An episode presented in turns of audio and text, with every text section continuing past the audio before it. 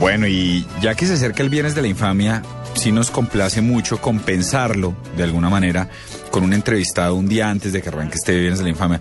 Tenemos en la línea a Jorge Celedón, que está sonando mucho por estos días porque está lanzando un nuevo disco. Doctor Jorge Celedón, buenas noches y bienvenido a la nube. Hombre, el placer es mío y con, bueno, con un hijo nuevo se puede decir, con una canción nueva al lado de ese maestro Marco Antonio Solís, de verdad que con un respaldo de eso puede, puede llegar muy lejos. Lo que más llama la atención de este nuevo disco es que usted va a mezclar el vallenato con otro tipo de música y eso no suele ser tan fácil. ¿Usted cree que tener artistas de otros géneros le funcionan al vallenato?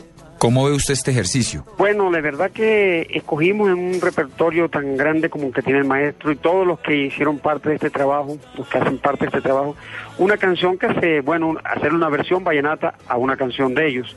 Eh, cogimos esta porque se presta para un paseo romántico, eh, por ejemplo el Reinaldo Arma se presta para un merengue vallenato, y así, ¿no? Con los arreglos de Luis Ángel Pastor, el Papa, bajista de Carlos Vive, en esta ocasión pues el acordeón de Tavo García y ahora te vas.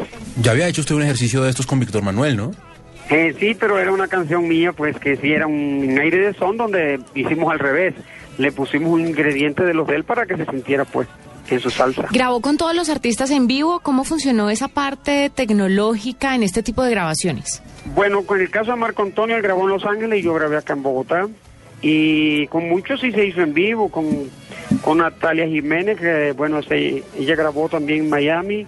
Acá, pues, aquí grabé con Luis Enrique en un estudio de Miami, sí, frente a frente, se puede decir. Con Reinaldo Arma también lo hicimos juntos. Con Alberto Plaza también lo hicimos juntos. Y no, y Amaya Montero también lo hicimos acá en el, estudio de Bogotá. Y eso fue un éxito total también. Ahora me imagino que pues con otro grande esperar la misma respuesta de la gente, con Ahora te vas. Mm, sí, con algunos, algunos les gusta así, casi frente a frente, pero sí, cada quien graba sus, su, su pedazo y, y en separado y después se unen. Pues en el caso de Joan Sebastián sí grabamos ahí al mismo tiempo. Desde esa primera grabación que usted hizo, eh, ¿qué es lo que más lo ha descrestado respecto a cómo ha evolucionado pues el tema de la grabación hasta el día de hoy? No, mira, todos los días se va descrestando uno, cada día sale algo nuevo, cada día sale algo nuevo. Yo que pasé por la con el Oye Mamá, el drama provinciano, pues la cinta esa ancha, después eh, mi etapa por el binomio de Oro de América que se grababa en los en los cassettes, después yo le digo de Betamap, entonces hemos pasado por todo, todo, de verdad que ya estamos hablando de todos los días sale algo nuevo.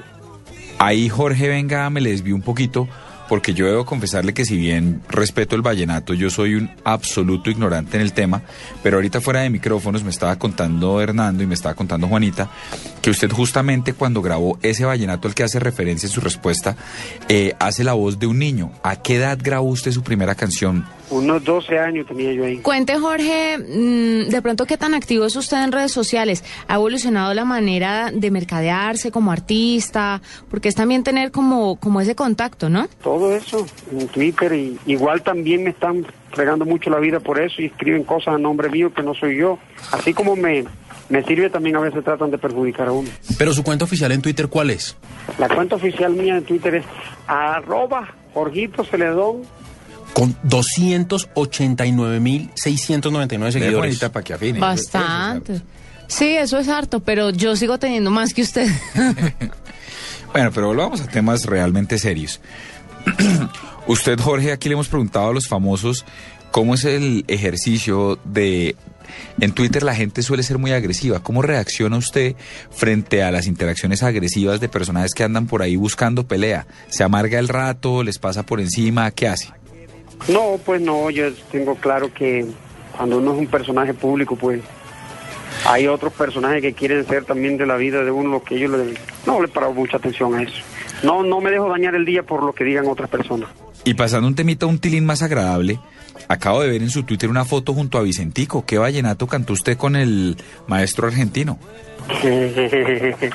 bueno, eh, Vicentico, pues es, mira, de las sorpresas agradables que me llevé pues es Vicentico porque es una gran persona y es tímido.